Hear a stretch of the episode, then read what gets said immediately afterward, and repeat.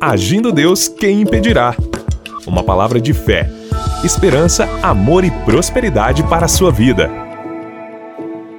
Olá, queridos! Muito bom dia, minha gente! Muita paz, saúde, alegria, vitória para você. Que coisa boa, né? Poder estar com vocês. Se você não me conhece, eu sou o pastor Edson Nogueira, de segunda a sexta-feira, neste horário aqui pelo rádio. Estamos juntos, juntos com Jesus. Somos mais fortes e mais do que vencedores. Quero enviar abraço aqui ao povo que me ouve em Curitiba, em Campo Largo, São José dos Pinhais e todas as cidades que compõem a região metropolitana e, é claro, o nosso litoral lindo do Paraná, pessoal ali de Guaratuba, pessoal de Matinhos, enfim, você aí de toda Caiobá também, você que nos ouve nesse local lindo do Paraná, que Deus abençoe, e é claro, ao nosso querido Brasil, de norte a sul, leste a oeste, certamente alguém em algum canto dessa nação querida estão me recebendo muito obrigado, você que nos ouve pelo rádio, pela internet, pelo nosso canal no YouTube, pelas plataformas digitais, uma delas que eu divulgo, Spotify. Recomende Ministério Agindo Deus Quem Impedirá, anunciando salvação, anunciando libertação, cura, restauração e mostrando o único caminho da salvação: Jesus Cristo, o caminho, a verdade e a vida. Daqui a pouquinho eu vou entrar em mais um episódio de fé com as nossas pérolas de sabedoria e no final a oração com você e por você, ok? Quero convidar você para o próximo domingo, você que está em Curitiba ou próximo da gente aqui, dia 12 agora de março, 12 de março, às 9 e meia da manhã, vamos estar no Hotel Estação Express, Rua João Negrão 780, no centro de Curitiba. Entrada franca, uma manhã de adoração e o que eu ministro e oro ali, juntamente com a pastora Eva, abençoando aqueles que estão ali no presencial. Se é possível, vem com a gente. Mais informações, nós temos o Instagram, Agindo Deus. Quem impedirá? Segue a gente lá, Agindo Deus, quem impedirá, no Instagram, tá bom? Inclusive, se você é empreendedor, se você tem o seu próprio negócio, se você é autônomo, profissional liberal, segue a gente lá. A gente vai estar trazendo alguns ensinamentos pelo Instagram também para os empreendedores e orando por você crescer e prosperar aí no seu trabalho, nos seus negócios. Tudo bem? Vamos então para a palavra do dia, dando prosseguimento à nossa jornada da fé. Eu quero continuar aqui baseado em histórias bíblicas, falando um pouco da história ali de Josué, na sua caminhada ali para Jericó. É o seguinte, olha que interessante esse texto aqui. Como são grandes as riquezas, a sabedoria e o conhecimento de Deus. É impossível entendermos suas decisões e seus caminhos. Romanos 11, 33. Amado e amada que estava aguardando o nosso momento de fé, eu quero dizer para você: confie nos planos de Deus, mesmo que eles pareçam sem sentido. Você já percebeu em algum momento na sua vida alguma coisa que parece que não tem sentido, não tem nexo? E muitas vezes é nesse parece que não tem nexo, não tem sentido, Deus está nisso? Pense assim para você ver. Outra instrução legal, ou uma verdade que aprendemos quando lemos a história de Jericó, ali de Josué, na tomada de Jericó, com Josué e sua, e sua equipe, é justamente que nesse processo de, de conquista, precisamos confiar nos planos de Deus. Precisamos confiar nos planos de Deus. É muito importante quando eu faço planos, você faz certos planos, isso é, é lindo, é maravilhoso, mas é muito bom nós consagrarmos a Deus esses planos que nós fazemos para Deus, para Deus dar direção. Porque vai que os nossos planos estão totalmente fora dos propósitos de Deus. Aí a gente vai ter desgaste físico, desgaste de tempo, desgaste até emocional. Se Deus não está num negócio, pode ter certeza que é bem mais complicado, né?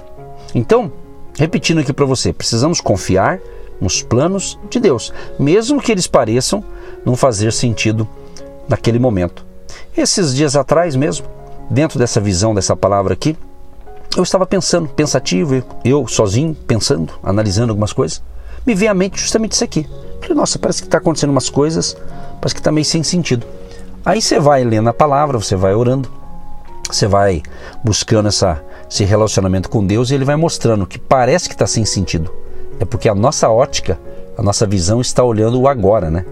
Deus está vendo o amanhã, Deus está vendo o futuro e nós não sabemos o que vai acontecer amanhã, muito menos daqui um ano, dois anos, cinco anos, mas Deus sabe. Então por isso que aquilo que parece, minha gente, que não está tendo sentido agora, você vai perceber quando Deus está nisso, tem sentido. Você vai ver no processo aí da sua caminhada com Deus. Agora, se Josué, o nosso personagem aqui que a gente está estudando, se Josué entregasse os planos nas mãos de um especialista em estratégias de batalha ou de logística, né? Ele elaboraria provavelmente inúmeras soluções para invadir uma, uma cidade tão fortificada como era é, Jericó. Mas dificilmente ele elaboraria algo aparentemente tão sem sentido como o que Deus estabeleceu. Né? Olha o que Deus falou: rodear a cidade uma vez por dia. Essa foi a estratégia de Deus. Estratégia que para muitos especialistas, né, como eu disse aqui de logística, poderia dizer isso é loucura, não tem sentido. Pois é, aquilo que a gente acha que não tem sentido, se Deus está naquilo, tem sentido. Só que a gente não entende na hora. Então por isso você tem que tomar cuidado aí para não se precipitar na jornada da fé, né? Pensar que Deus não está e Deus está. Não é porque está meio, está meio confuso algumas coisas, né? Mas Deus vai botar ordem nisso aí. Pode ter, ter segurança no que eu estou falando aqui em nome de Jesus, se você está entendendo a, a revelação de hoje. Então Deus falou: rodear a cidade uma vez por dia, durante seis dias. Você já pensou? Vamos se colocar no lugar daquele povo? Você ficar rodeando a sua cidade? Pensa bem, rodear a cidade uma vez por dia. Até aí tudo bem, né? Você estaria fazendo um exercício, né? Mas durante seis dias, uau, hein? Pensa bem. Além disso, sete sacerdotes iriam à frente da arca, cada um levando uma trombeta de chifre de carneiro.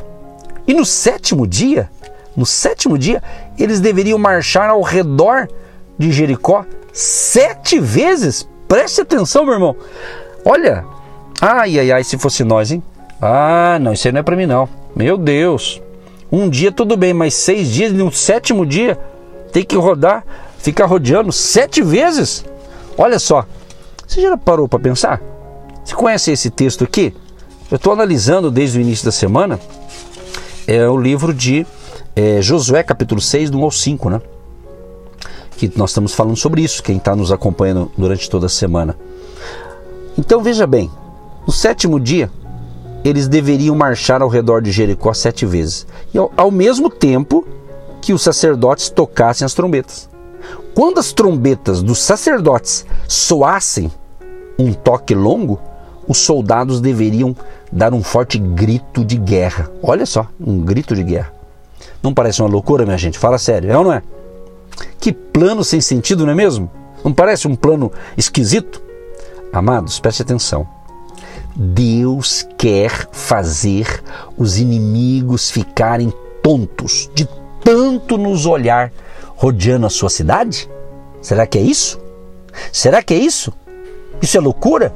Não faz sentido? Não tem lógica? Mas quem quer conquistar, preste atenção na revelação, mas quem quer conquistar algo importante precisa parar de tentar ensinar a Deus como ele deve agir. Você já não fez aquela oração? Não é? Tipo assim, querendo ensinar, ó oh, Deus, eu preciso de um milagre, é só fazer assim, assim, assado. Por que eu estou rindo? Pensa que eu também já não fiz esse tipo de oração? Claro, eu estou aprendendo também, né? Nessa caminhada. Importante que você aprenda e cresça e desenvolva a sua fé. Você não pode ficar lá atrás, tem que crescer. Você tem que desenvolver na fé. Entendeu? Então os caminhos do Senhor Deus são mais altos que os nossos. E por isso não entendemos. Pois temos uma visão muito periférica, enxergamos a questão de modo muito limitado. E eu vou repetir o texto que eu li no início. É como exclamou aqui o apóstolo Paulo: Como são grandes as riquezas, a sabedoria e o conhecimento de Deus. É impossível entendermos suas decisões e seus caminhos? Romanos 11, 33. Então pense assim, olhe comigo, escute melhor dizendo, né? Pare de racionalizar a sua fé. Repetindo, pare de racionalizar a sua fé. Deus, amados, preste atenção, Deus é incompreensível. Entendeu? Se você entender Deus, então Deus não é Deus. Porque Deus é o Todo-Poderoso. A gente compreende algumas coisas, mas ele, ele nos surpreende. Olha o que diz a Bíblia. Pois quem conhece os pensamentos do Senhor? Quem sabe o suficiente para aconselhá-lo? Você acha que eu, você, nós que vamos dar conselho para Deus? Deus, eu preciso disso, então faz assim, assim, assado. Às vezes a gente até fala, né? Mas não precisa. Nós temos que ter fé e, e ouvir as suas instruções. É impossível, meus amados, a gente dar conselho para Deus, a gente querer ensinar Deus. Se você tentar entender Deus, amado, você pode ter ficado meio doido, meio louco. Não tem como. Ele é Deus. Ele é Deus. Nós temos uma mente é, limitada. Compreende? Então é, é complicado isso aqui. Por exemplo, entender o plano de Deus para José. Lembra da história de José do Egito? Hã? Como transformar o filho de Jacó em governador do Egito? Já viu essa história de José? Quem imaginava? Um garoto sonhador, né? no meio de uma família querida, mas os próprios irmãos dele o vendem como escravo. Imaginar que esse camarada José, o filho de Jacó, no futuro seria governador do Egito? Deus responde. Deus responde. Primeiro, ele será jogado pelos próprios irmãos em um buraco e vendido como escravo. Olha só. Então, amado, você pensa que nessa trajetória da vida vai ter esses revés. Mas quando Deus está ali e ele permite certas coisas, ele vai te promover. Então, depois no Egito, o José será acusado de assédio sexual e preso. É a história de José, está lá em Gênesis. Na prisão, ele vai interpretar o sonho de dois prisioneiros, mas ele vai continuar preso porque será esquecido por quem ele ajudou. Não tem isso? Você às vezes não ajuda pessoas, você não colabora com pessoas, e você pensa que porque você ajudou, vai ser ajudado por essas pessoas, e às vezes elas te deixam na mão. Foi o que aconteceu com José aqui. Ele foi usado por Deus para interpretar o sonho de dois prisioneiros. Tanto é que um, um morreu, o prisioneiro, e o outro voltou a servir ao rei. Né? E José ainda falou para ele: Olha, lembra de mim. Quando você entrar lá no, com o rei, lembra de mim, tá? Diz a Bíblia que o cara esqueceu dele. É assim, meu amado. Agora eu tenho uma notícia boa para te dar. Pode todo mundo esquecer de você. Até aquelas pessoas que você ajudou de todo o seu coração e pensou que ia ter um retorno e não teve. Mas lembre-se, quem vai te dar o retorno, quem vai te recompensar, é Deus, viu? É Deus. É Deus. Deus fará maravilhas. E tudo isso aconteceu antes de José se tornar finalmente governador do Egito. Ele passou lutas em cima de luta. Foram 13 anos de batalha. Exatamente. 13 anos. É. 13 anos de desafios que esse jovem José passou. Quem poderia acreditar nesse plano, irmão? Pensa bem. Pensa bem.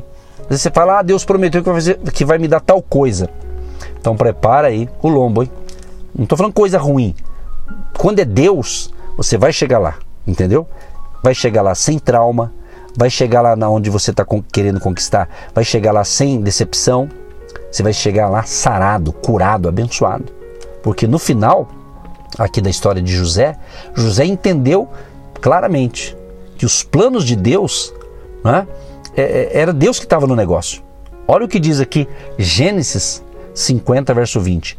Deus planejou tudo para o bem colocou-me neste cargo para que eu pudesse salvar a vida de muitos.